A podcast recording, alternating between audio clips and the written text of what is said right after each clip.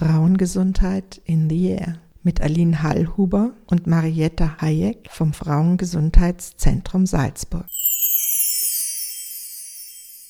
Ja, hallo, liebe Hörerinnen und Hörer. Heute habe ich eine sehr spannende Gästin bei mir. Und zwar ist das Silvia Groth. Sie ist Medizinsoziologin und sie hat in USA zur Frauengesundheit gearbeitet. Sie hat dann zwölf Jahre das feministische Frauengesundheitszentrum in Berlin aufgebaut. Und seit 28 Jahren ist sie in Österreich und hat als Geschäftsführerin des Frauengesundheitszentrums in Graz, ja, Silvia, warst du mir immer ein sehr großes Vorbild, dem ich versucht habe nachzueifern, was mir aber nicht ganz gelungen ist, weil einfach ich nicht so viele Mitarbeiterinnen hatte wie du. Silvia, ich freue mich ganz besonders, dass wir heute über das Thema Schwangerschaftsabbrüche sprechen. Ja, guten Tag. Ja, unser Podcast Frauengesundheit in the Air versucht immer unterschiedliche Bereiche der Frauengesundheit abzudecken. Ein sehr wichtiges Thema ist immer die Selbstbestimmung der Frau und ganz wichtig dabei ist das Thema Schwangerschaftsabbruch. Silvia, warum glaubst du, ist es ein so wichtiges Thema? Es geht darum, welche Entscheidungen wir treffen, die unser Leben ausmachen. Und eine der zentralen Frauenfragen ist, wie will ich leben? Will ich Kinder haben? Will ich keine haben? Und darüber zu entscheiden, ob ich Kinder möchte oder nicht möchte oder wann ich sie möchte oder wie ich sie möchte, äh, in, unter welchen Umständen, zu welchem Zeitpunkt in meinem Leben, diese Entscheidung ist ganz zentral für die Selbstbestimmung und für die Rechte von Frauen. Das ist auch anerkannt und ein Gesetz gegossen. Also daran müsste sich Österreich halten in internationalen Verträgen. Da gehen wir vielleicht später noch drauf ein. Also diese Frage, kann ich darüber selbst entscheiden, hat sich in der Geschichte wie auch heute noch als sehr grundlegend erwiesen, um selbstbestimmt leben zu können. Kein Mensch ist für Schwangerschaftsabbrüche. Das finde ich immer wieder ganz wichtig festzuhalten. Am besten ist keine ungewollte Schwangerschaft. Das ist natürlich nicht immer möglich, weil Verhütungsmittel versagen, weil die Situation nicht absehbar war. Es ist so, dass wir im Gegensatz zu Deutschland ja keine Beratungspflicht haben. Wie findest du das? Vielleicht noch genauer zu sagen, Beratungspflicht. In Deutschland gibt es eine, wenn Frauen sich für einen Abbruch entscheiden, gibt es eine andere gesetzliche Grundlage, aber unter anderem erhalten sie eine Zwangsberatung. Sie dürfen nur einen Schwangerschaftsabbruch machen, wenn sie eine Beratung in einer anerkannten Beratungsstelle hatten. Und diese Pflicht halte ich für sehr schlecht, weil sie bewirkt oder weil dahinter steckt die Annahme, eine Frau weiß nicht, was sie tut. Ja, da ist, das ist eine Abwertung. Das ist eine Annahme, Frauen sind sich ihrer selbst nicht bewusst. Es ist ganz was anderes, ob ich verpflichtet bin, eine Beratung zu machen und nur unter dieser Bedingung einen Abbruch machen kann. Oder ob ich die Möglichkeit habe zu einer Beratung. Dann kann ich mir überlegen, bräuchte ich jetzt eine Beratung? Dann kann ich sie in Anspruch nehmen. Ich halte es für wichtig, dass es Möglichkeiten gibt, Beratung zu erhalten, wenn ich eine brauche. Weil jetzt mal nur als anderes Beispiel. Eigentlich ist die Entscheidung für ein Kind ja auch eine sehr grundlegende. Man könnte, ich will das natürlich nicht, aber ich sag's nur so aus, ja. damit man so merkt, wie unmündig Frauen gehalten werden. Da könnte man ja auch sagen, jede Frau, die ein Kind will, muss eine Beratung haben, weil viele Frauen kriegen ja vielleicht aus den falschen Motiven heraus Kinder. Und vielen Kindern geht's ja auch gar nicht gut bei bestimmten Eltern. Also die müssten unbedingt eine Zwangsberatung haben, weil das ja eine sehr weitgehende Entscheidung ist. Das ist ja Unsinn, ja. Frauen und Männer treffen Entscheidungen, sie wollen Kinder und Frauen treffen die Entscheidung, dies ist ein Zeitpunkt in ihrem Leben, wo das nicht passt und dann brauchen sie keine Zwangsberatung, weil sie sind mündig und sie sind erwachsen und sie treffen auch andere Entscheidungen in ihrem Leben. Ob ich in einen anderen Ort ziehe, ob ich einen Job wechsle, das entscheide ich ja auch selbst. Das heißt also, die grundsätzliche Regelung in Österreich findest du okay? Nein, natürlich nicht.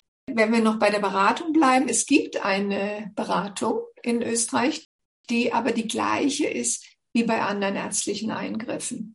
Ja, wenn ich mir einen Zahn ziehen lasse, brauche ich auch eine Aufklärung. Und wenn ich ja ins Krankenhaus gehe, bekomme ich eine Aufklärung über die Narkose, was auch immer. Ja, also die Beratung, die es in Österreich zum Schwangerschaftsabbruch gibt, entspricht der bei anderen ärztlichen Eingriffen. Das ist keine Zwangsberatung, sondern eine normale Aufklärung über möglichen Nutzen und Risiken von einem Eingriff. Was schlecht ist an der Situation in Österreich sind viele Dinge. Fangen wir vielleicht mal mit dem Gesetz an, also mit dem Strafgesetzbuch. Das ist eine verbotene Handlung. Es steht im Strafgesetzbuch. Also es ist nicht erlaubt, Schwangerschaftsabbrüche zu machen. Es gibt nur bestimmte Bedingungen, unter denen von der Strafe abgesehen wird. Und das ist das ganze Problem, dass es nämlich kriminalisiert wird. Und Kriminalisierung hat verschiedene Folgen. Die hat unter anderem die Folge, dass es ein Stigma gibt, das mit Schwangerschaftsabbruch verbunden ist. Das hat unter anderem die Folge, dass in der Aus- und Weiterbildung von Ärzten und Ärztinnen nicht ausreichend auf Schwangerschaftsabbruch eingegangen wird, sodass nicht alle Ärzte kompetent sind in diesem Bereich, weder zur Beratung, zur Information noch zur Durchführung. Und das hat unter anderem auch die Konsequenz, dass gesellschaftlich das Stigma da ist und Frauen nicht sprechen darüber, weil es doch noch, obwohl es jetzt schon fast 50 Jahre möglich ist, nach der Fristenregelung in Österreich einen Abbruch zu machen, dass es doch ein Randthema ist und viele Frauen meinen, sie seien die Einzige, die das durchführen möchte. Und das isoliert, das tabuisiert, das macht ihr ein schlechtes Gewissen, das ist ganz, ganz schlecht und führt auch zu einer schwierigen psychischen Situation, die nicht daran liegt, ob sie einen Abbruch machen will oder nicht, sondern an dem, wie die Umstände sind. Du hast an der SK2-Leitlinie mitgearbeitet. Das ist eine verpflichtende Leitlinie, wie Schwangerschaftsabbrüche in Deutschland in Zukunft korrekt durchgeführt werden sollten, oder? Leider nicht. Die Leitlinien der Arbeitsgemeinschaft wissenschaftlich-medizinischer Gesellschaften in Deutschland gibt es hunderte zu allen möglichen Therapien, Behandlungen, Eingriffen, Erkrankungen. Das sind keine verpflichtenden Leitlinien. Das sind Handlungsempfehlungen auf wissenschaftlicher Basis. Wenn ich mich nach dem jetzigen Stand der Medizin verhalten möchte als Arzt oder Ärztin zu diesen ganzen unterschiedlichen Erkrankungen, wenn ich wissen möchte, was wäre jetzt sinnvoll zu tun auf evidenzbasierter Basis, dann richte ich mich danach. Wenn ich das nicht möchte, kann ich auch individuell davon abweichen. Also es ist eine wissenschaftsbasierte Handlungsempfehlung. An dieser Handlungsempfehlung der S2K-Leitlinie zum sicheren Schwangerschaftsabbruch im ersten Trimenon, also in dem ersten Schwangerschaftsdrittel, habe ich mitgearbeitet in Deutschland als Patientinnenvertreterin des Arbeitskreises Frauengesundheit. Und wie war diese Erfahrung? Das ist die eine Frage. Und die andere Frage ist, das ist ja dann auch eine Leitlinie, die so in Österreich übernommen werden könnte, sollte. Naja, dadurch, dass wir unterschiedliche Gesetze haben in Österreich, Deutschland und Schweiz, kann man es nicht einfach übernehmen. Man könnte aber zum Beispiel den Teil, der nicht juristisch ist, einfach übernehmen. Medizinischen äh, Teil sozusagen. Den medizinischen Teil, wobei es auch noch einen Teil gibt zu Versorgungsstrukturen. Den könnte man natürlich auch nicht übernehmen, weil er unterschiedlich ist. Also du merkst schon, es sind so viele Teile unterschiedlich, dass man es nicht einfach übernehmen kann. Aber diese Kapitel zum medikamentösen Schwangerschaftsabbruch und zu operativen Schwangerschaftsabbruch könnte man einfach übernehmen. Das heißt, bei anderen gynäkologischen äh, Erkrankungen oder äh, Zuständen, da arbeiten die wissenschaftlichen Fachgesellschaften meistens zusammen und die werden übernommen, aber äh, in diesem Fall halt nicht. Und wir wissen auch nicht für Deutschland, welche Auswirkungen das hat. Die, was es an Untersuchungen gibt zu jeder Leitlinie, nutzen viel zu wenige sie und halten sich dran. Aber immerhin, das war das Neue und das wäre auch für Österreich sinnvoll. Gibt es Handlungsempfehlungen? Ja, wurde mal zusammengestellt. Was ist eigentlich die wissenschaftliche Basis? Wie sieht der rechtliche Zusammenhang aus? Wie sieht die Versorgungsstruktur aus? Das halte ich für eine ganz entscheidende Sache, die wir jetzt für Österreich bestimmt auch noch ansprechen werden. Und was macht man? Welche Beratung, welche Informationen bräuchte die Frauen auf dem Patientinnenpfad? Von der ersten Punkt, wo ich gesagt, okay, ich will jetzt einen Abbruch haben, bis hin zu, dass ich ihn habe und danach, wie auch die gesamte Nachsorge das einmal an einer Stelle zusammen zu haben, dass sich da die unterschiedlichen Fachgesellschaften wie auch die Patientenvertretung zusammensetzt und das mal zusammenschreibt. Das würde auch bedeuten, man hätte es an einem Platz und man könnte sich darauf beziehen. Das ist nämlich genau meine Frage. Ist das auch eine wichtige Informationsquelle für Patientinnen oder für ungewollt schwangere Frauen? Ich möchte sie nicht gleich Patientinnen nennen. Ja.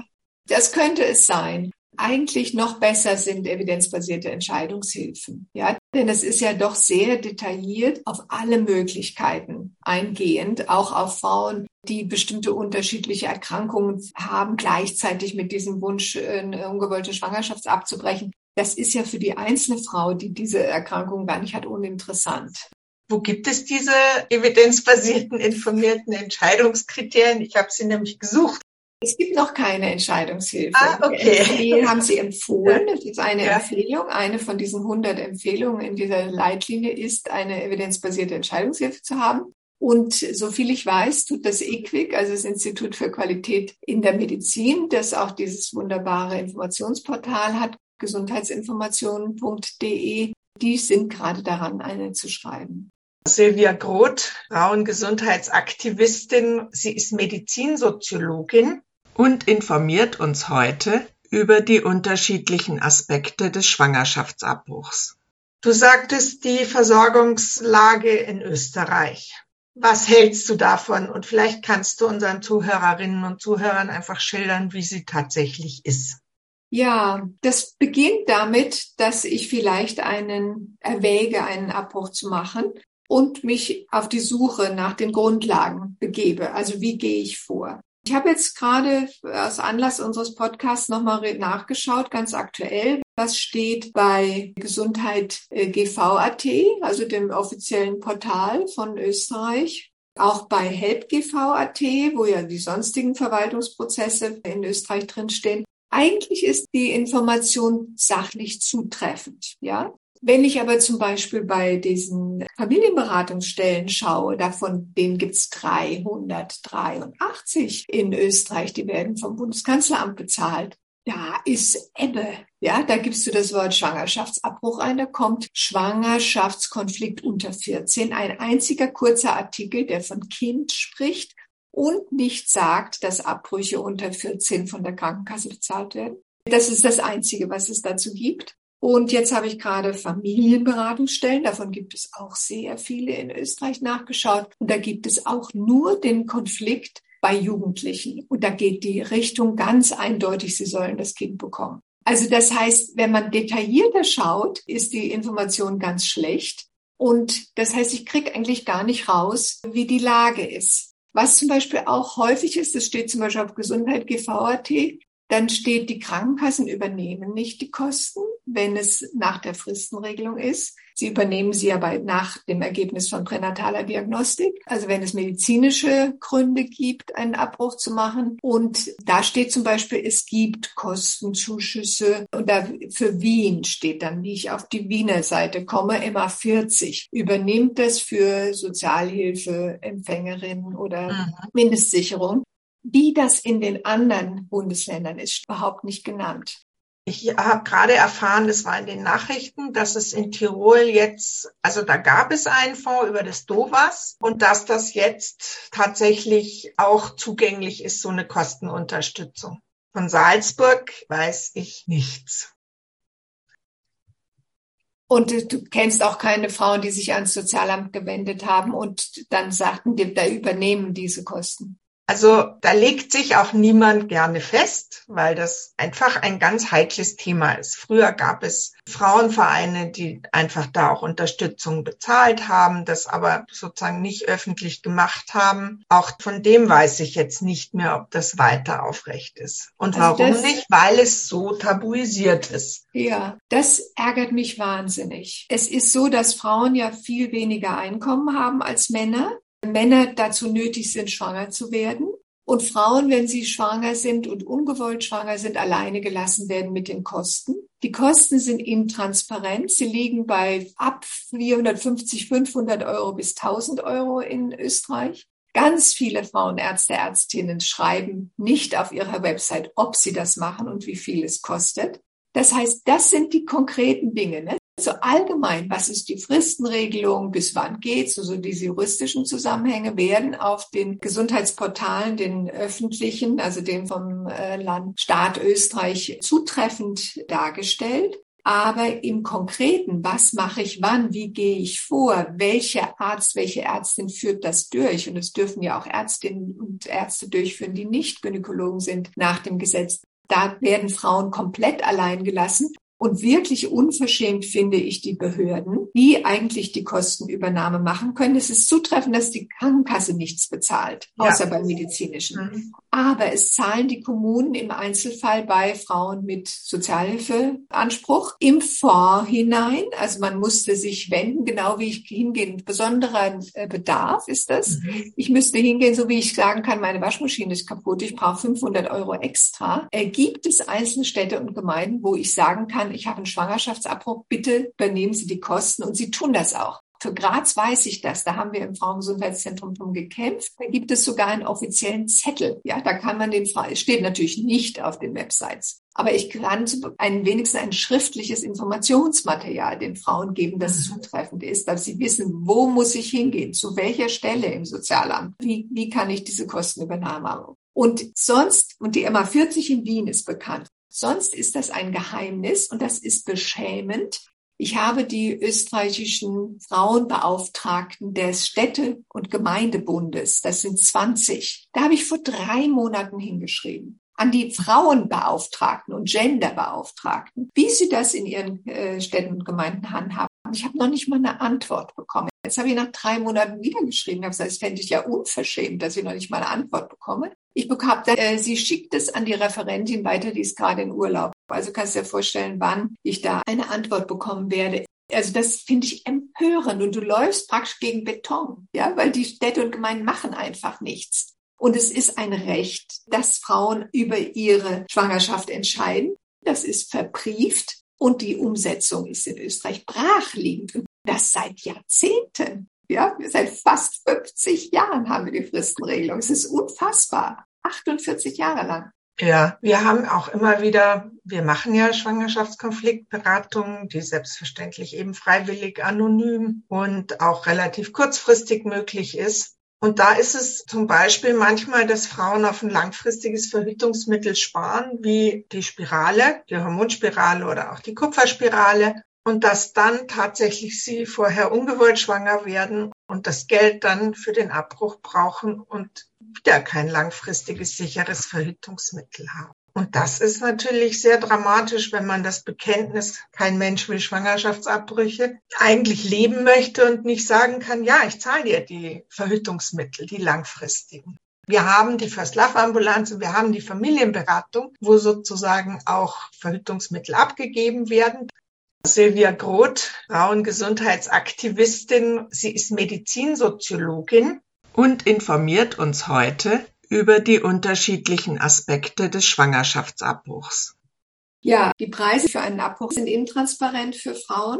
Sie wissen nicht, in welchem Rahmen das ist. Wir können so sagen 500 bis 1000, aber ob mein Arzt, meine Ärztin dies oder jenes verlangt, weiß ich nicht im Vorhinein und ist auch nicht auf deren Website erkennbar, wenn sie überhaupt Schwangerschaftsabbrüche machen. Mein Verdacht, warum das so intransparent gehandhabt wird, ist, dass ganz viele Abbrüche schwarz gemacht werden. Also die Ärzte, Ärztinnen das auch nicht versteuern. Ja, welche Frau verlangt schon eine Rechnung beim Schwangerschaftsabbruch? Also das möchte ich mal so in den Raum stellen. Vielleicht sollte das Finanzamt mal nachschauen, was da an, an Abrechnungen passieren bei den Ärzten, Ärztinnen, die Schwangerschaftsabbrüche machen. Weil es ist doch sehr seltsam. Ein Spezifikum von Österreich ist ja diese nicht vorhandene Datenerfassung. Ja, das genau, die immer wieder gefordert wird.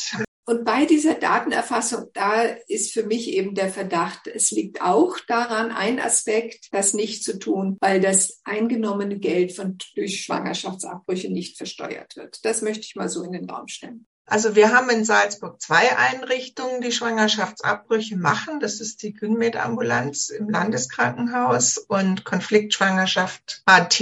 Das ist ein Arzt, der auch die beide relativ transparent auch die Preise bekannt geben. Darüber hinaus wissen wir es natürlich nicht. Und, und wir sind sehr froh, dass es das gibt, weil damit ist sozusagen wir hatten auch früher Ärzte, die es gemacht haben, aber sie wollten nicht genannt werden. Das ist natürlich als Beratungseinrichtung dann auch ziemlich schwierig. Ja, und von diesen zwei Einrichtungen kennt ihr auch die Preise. Ja, die sind im Internet auch abrufbar. Ja. Und das ist sozusagen für, für Salzburg, nachdem wir lange gar keine offiziellen Möglichkeiten hatten, war das schon ein großer Fortschritt. Und sozusagen auch im Rahmen des Landeskrankenhauses ist eine gute Möglichkeit, und dass sie nicht abfangbar sind von einer Privatpraxis, was ich für die Frauen auch immer sehr wichtig finde. Ne? Ja, nur da müsste man diese Gehsteigbelästigung, die ja häufig ja. passiert, dass selbsternannte Lebensschützerinnen sich da vor Ordinationen stellen und versuchen, die Frauen abzuhalten. Da, da bräuchte es ein Gesetz, diese Gehsteigbelästigung zu verhindern. Ich finde, per se müssen nicht Abbrüche in Spitälern gemacht werden. Ja, es ist ein einfach durchführbarer Eingriff, der kann genauso gut in der Ordination gemacht werden. Aber es geht, diese Sicherheit der Frauen wird im Moment in Österreich nicht durch ein Gesetz geschützt, das nicht demonstriert ja. werden darf. Das sollte es auf jeden Fall geben. Silvia, der häufig bemühte Begriff psychische, wenn nicht gar psychiatrische Folgen von Schwangerschaftsabbrüchen. Der wird ja auch genutzt, um nicht zu sagen manchmal missbraucht, um den Zugang zum Schwangerschaftsabbruch zu erschweren, weil die Frauen ja vor diesen Folgen geschützt werden muss. Was ist da eigentlich der Stand der Wissenschaft? Und wo könnte auch Österreich Daten finden, um da eine Sicherheit zu haben, dass das nicht gefährlich ist für Frauen? Ja, das ist eigentlich sehr gut bewiesen, dass sie Schwangerschaftsabbrüche unter legalen Bedingungen, und das ist hier in Österreich der Fall, sehr sichere Eingriffe sind, die sehr, sehr geringe Folgen haben. Man weiß aus internationalen Studien, es gibt eine Langzeitstudie, die heißt Turnaway-Studie, dass die Abbrüche keine psychischen Folgen haben. Die Frauen, die psychische Folgen haben, sind die Frauen, die vorher psychische Probleme hatten. Ja, also dass eine Frau, die psychische Probleme hat, auch mit so einem Lebensereignis schlechter zurechtkommt als eine Frau, die keine psychischen Probleme hat, das ist ja sehr gut nachvollziehbar. Was Frauen, die eine für sich richtige Entscheidung treffen, an Erfahrungen danach machen, ist, dass sie erleichtert sind. Und aus meiner langjährigen Beratungserfahrung mit Frauen, die ungewollt schwanger sind und zu einer Beratung ins Frauengesundheitszentrum kamen, weiß ich, dass ja sehr unterschiedliche Gefühle präsent sind, wenn man sich zu einem Abbruch entscheidet. Das kann durchaus Trauer sein. Ja, das kann heißen, ich bin jetzt zu der Entscheidung gekommen, ich möchte, muss diesen Abbruch machen. Unter anderen Umständen würde ich gerne die Schwangerschaft austragen. Und dann können Gefühle von Trauer da sein. Das Gefühl von Trauer vor oder nach einem Abbruch ist nicht schlimm. Es heißt, eine bestimmte Erfahrung werde ich nicht machen. Ja, ich entscheide mich gegen eine bestimmte äh, Erfahrung. Ich entscheide mich für eine andere Erfahrung. Das kann Bedauern auslösen, es kann auch Trauer auslösen. Das heißt ja, eine bestimmte Sache werde ich mit dieser Schwangerschaft nicht erleben. Aber dafür öffnet sich was anderes. Ich finde, es ist sehr wichtig als Teil der Beratung oder auch Teil des öffentlichen Gesprächs über Abbrüche zu sagen, du kannst ruhig traurig sein. Ja, wenn du einen anderen Mann, eine andere Situation, eine andere Arbeit, eine andere Lebenssituation hättest, könntest du jetzt schwanger sein und ein Kind bekommen. Ja, wenn ich das alles nicht kann, aus diesen Gründen, dass es gerade nicht geht, ist Trauer ein adäquates Gefühl. Das heißt nicht um Gottes Willen. Ja, ich kann auch, wenn ich schwanger bin und schwanger bleibe und ein Kind bekomme, mhm. kann ich auch darum trauern, dass meine Lebenssituation sich jetzt völlig ändern wird. Ich kriege ein Kind, klasse. Aber ich kriege viele andere Dinge nicht. Ja, oder ändert sich sehr viel von dem, wie es mir vorher ging mit meinem Leben. Also da wäre mir wichtig, eine Normalisierung reinzubringen. Ja, ja? Dass es normal ist und beide Entscheidungen sind ambivalent. Und zu glauben, dass es da keine Ambivalenz gäbe, ist ja auch naiv. Auch wenn ich mich für die Mutterschaft entscheide, ist es auch ambivalent, weil manchmal denke ich mir, das Leben wäre anders, vielleicht auch leichter gewesen oder ja. anders. Ja. Und das finde ich sehr wichtig, dass sozusagen diese Trauer normal ist und dass das noch kein Post-Abortion-Syndrom ist. Ich will aber auch nochmal betonen, die meisten Frauen haben keine Trauer.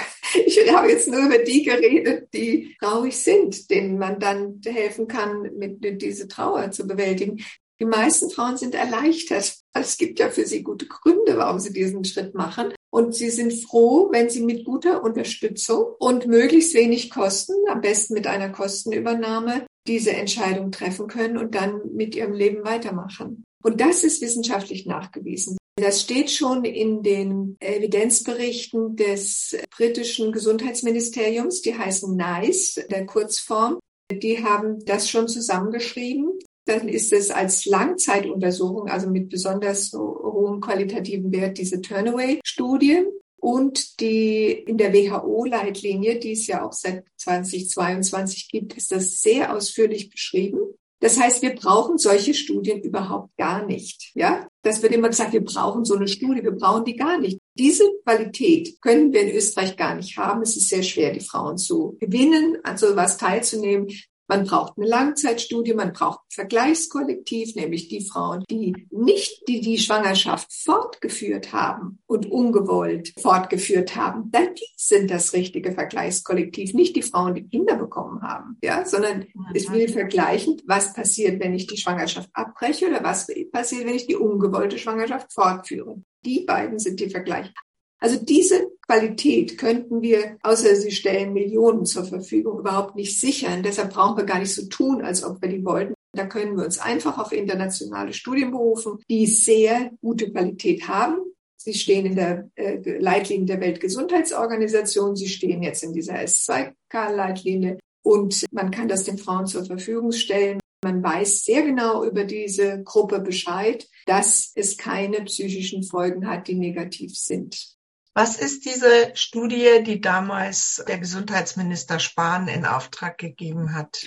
Ja. Weil das finde ich ist auch ein interessantes Thema, weil da ging es ja auch drum. Schauen wir nach, welche Motive haben die Frauen? Und die ist noch nicht fertig. Also sie wurde jetzt, glaube ich, um sechs Monate verlängert. Das ist ja auch sehr interessant, weil die Motive oder dergleichen wird sich nicht sehr unterscheiden von österreichischen Frauen.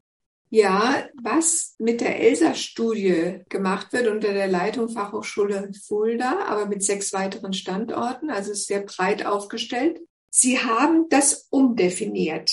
Sie haben geschafft, den Auftrag zu ändern. Spahn hatte ursprünglich, also der damalige deutsche Bundesgesundheitsminister hatte gewollt, eine Studie zu psychischen Folgen von Schwangerschaftsabbruch für Deutschland, weil man das ja nicht hätte. Und diese Professorinnen unterschiedlicher Disziplinen haben geschafft, einen Auftrag zu bekommen, der sehr viel breiter angelegt ist. Ja, es geht wirklich um Versorgungsstrukturen. Es geht um die Professionellen. Es gibt also Interviews mit Ärzte, Ärztinnen. Ein Teil, aber das ist ein kleiner Teil, ich würde sagen vielleicht ein Sechstel oder so, geht auch um psychische Folgen von Schwangerschaftsabbruch. Aber das ist eingeordnet in ein ganzes Geflecht an Dingen, weil eben die Wissenschaftlerinnen gesagt haben, man weiß das schon. Ja, also man kann natürlich fragen, wie Frauen in Deutschland das jetzt erlebt haben, besonders unter den schlechten Bedingungen mit Beratungszwang und äh, Nichtfinanzierung und äh, Wartefrist. In Deutschland gibt es ja auch noch eine Wartefrist. Das kann man natürlich die Frauen fragen.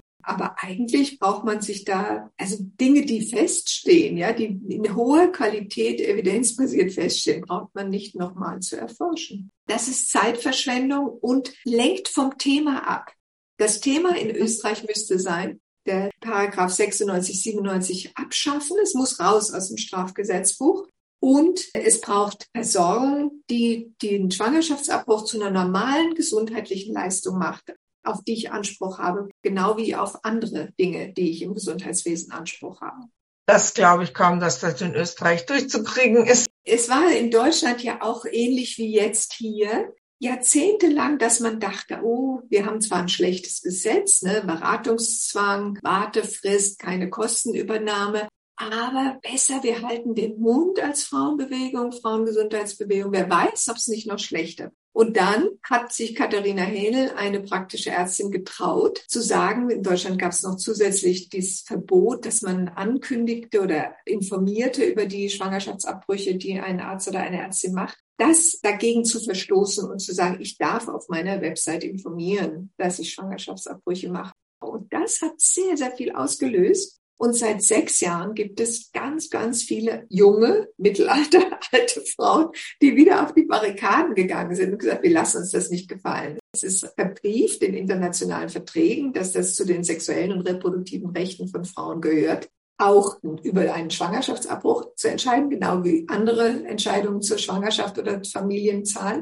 Und wir lassen uns das nicht gefallen. Da ist sehr viel in Gang gekommen. Und ich wünsche mir eigentlich, und da hat sich nicht bewahrheitet, dass die Lebensschützer, äh, selbsternannten Lebensschützer und Lebensschützerinnen da so deswegen, muss man sagen, zugenommen hätten. Sie haben zugenommen, mhm. weil die Rechten insgesamt zugenommen haben und die Rechte von Frauen insgesamt beschnitten werden und angegriffen. Aber nicht, weil wir diese Diskussion geführt haben oder auf die Straße gegangen sind und protestiert haben. Also deshalb habe ich die Hoffnung, dass hier sich auch was tun kann, dass diese Drohung, es könnte noch schlechter werden, damit sollten wir uns nicht bedrohen lassen. Tatsächlich ist es natürlich beängstigend, was in den USA passiert ist, wie sozusagen eine eigentlich gesicherte Möglichkeit und Recht so fundamental in Frage gestellt werden konnte und eigentlich fast nicht verhinderbar war. Glaubst du, dass sowas in Österreich auch möglich wäre?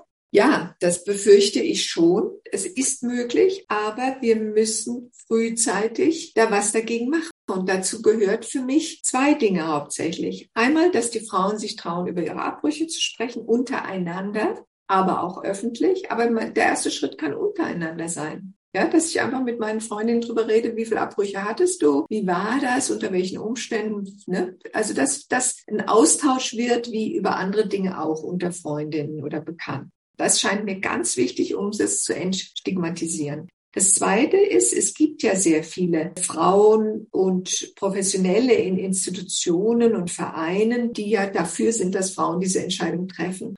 Und da denke ich, müssten wir unsere Vernetzung verbessern. Ja, also wirklich auf die Gewerkschaften zu gehen, auf NGOs, auf Schulen, auf Weiterbildungen. Einzelne, was ich immer gesagt habe, Perlen suchen. Ja, also die, die dieses Recht von Frauen unterstützen und dass wir uns da zusammenschließen, auch aus dem kulturellen und, und künstlerischen Bereich. Man muss da ganz breit rangehen, um so ein Netzwerk zu schaffen, sodass wenn es Veränderungen, einmal jetzt Veränderungen zu fordern und wenn es negative Veränderungen gibt, dem auch was entgegenzusetzen umsetzen zu können. Also diese zwei Dinge scheinen mir wirklich wichtig zu sein, jetzt in Angriff zu nehmen und nicht mehr länger zu schweigen. Und was glaubst du, war die Voraussetzung, dass das in den USA so passieren konnte? Ja, das würde eine ganze Politikanalyse Analyse bedingen, die ich nicht geben kann. Aber tatsächlich denke ich, dass das Thema Schwangerschaftsabbruch, also wer kontrolliert meine Gebärmutter, so ein zentrales Thema ist. Es geht ja auch um die Frage, gibt es Verhütungsgebote oder Verbote oder gibt es Unterstützung für Verhütungsmittel, die zwar auch nicht alle immer funktionieren, aber tatsächlich ist so, zwar Thema meiner Diplomarbeit, ne? die Gebärmutter als Zielgebiet staatlicher Politik. Wer ja. kontrolliert unsere Gebärmutter? Ja, also ich denke, es geht um Macht und es geht darum, ob Frauen über sich entscheiden dürfen. Es ist ja interessant, dass die einzige medizinische Leistung im Strafgesetzbuch der Schwangerschaftsabbruch ist. Ja? Männer können frei entscheiden, was sie mit ihrem Sperma anfangen. Wir dürfen nicht entscheiden, ob wir einen Abbruch haben oder nicht. Ja, also das geht um, um Macht und mir scheint es einer der letzten Punkte, wo die nicht die Gleichberechtigung durchgesetzt ist. Wir sind da schon weit gekommen, auch in der Umsetzung. Wenn man, naja, schon im Familienrecht, ne, was mit den Ehen ist, was mit der Anerkennung von sexualisierter Gewalt ist, äh, äh, Vergewaltigung der Ehe. Also wenn wir das war schon. Früher durften die Männer entscheiden, ob die Frauen erwerbstätig sind. Also da sind wir schon weit gekommen. Aber mir scheint das ein zentraler Punkt zu sein, der noch verhindert, dass wir es wirklich erreichen. Und deshalb mhm. ist es umso wichtiger, dafür zu kämpfen. Deshalb interessiert mich das auch noch in meinem hohen Alter. Ja, ich habe mein ganzes Leben mich dafür eingesetzt und ich finde, das ist eine der zentralen Fragen. Ja, darf ich selbst entscheiden, ob ich schwanger bleibe oder nicht? Mit dem Ganzen, was da drumherum noch zusammenhängt. Ja, Silvia Groth, Frauengesundheitsaktivistin, um nicht zu sagen Anwältin. Den Begriff habe ich auch gelesen im Zusammenhang mit dir als Anwältin und Interessenvertreterin für die Frauengesundheit. Ja, Silvia, ich danke dir sehr herzlich für diese wirklich informativen Antworten, die du mir gegeben hast. Und wir werden alle an dem Thema dranbleiben in der einen oder anderen Form, weil es gibt kaum etwas, was Frauengesundheit dermaßen beeinflusst wie die Selbstbestimmung und wer verfügt über meinen Körper. Nach dem Interview erreichten mich Informationen, die ich jetzt noch dem Interview anfügen möchte. In der First Love Ambulanz in Salzburg am Landeskrankenhaus und auch in Zell am See ist es möglich, dass äh, junge Frauen bis 18 Informationen und auch die Möglichkeit zu kostenlosen äh, Verhütungsmitteln bekommen.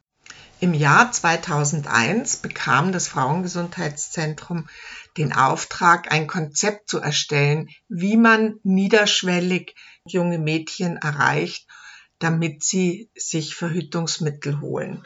und wo sie gute Informationen bekommen. Aber nicht nur in der First Love Ambulanz gibt es Unterstützung und Hilfe für junge Frauen, sondern auch in der Familienberatungsstelle, die auch einen Nachmittag eine Ambulanz der Frauenklinik in Salzburg ist. Jüngsten Informationen zufolge ist es jetzt auch möglich, langfristige Verhütungsmittel zu bekommen, wie zum Beispiel die Spirale gesetzt zu bekommen oder auch das Implanon. Die aktuelle Ausgabe der Zeitschrift IF, informativ und feministisch äh, vom Land Salzburg, informiert über Schwangerschaftsabbrüche, die Geschichte des Schwangerschaftsabbruchs und auch über Verhütungsmittel und den Zugang dazu.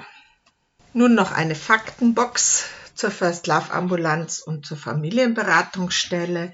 Die First Love Ambulanz ist telefonisch erreichbar unter 057255 Durchwahl 24807 oder auch unter der E-Mail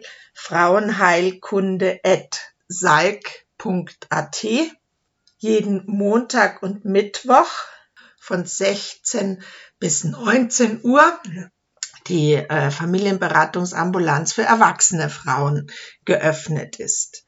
In Zell am See ist die Telefonnummer 0660 8292966. Das war die Sendung Frauengesundheit in the Air mit Aline Hallhuber und Marietta Hayek vom Frauengesundheitszentrum Salzburg.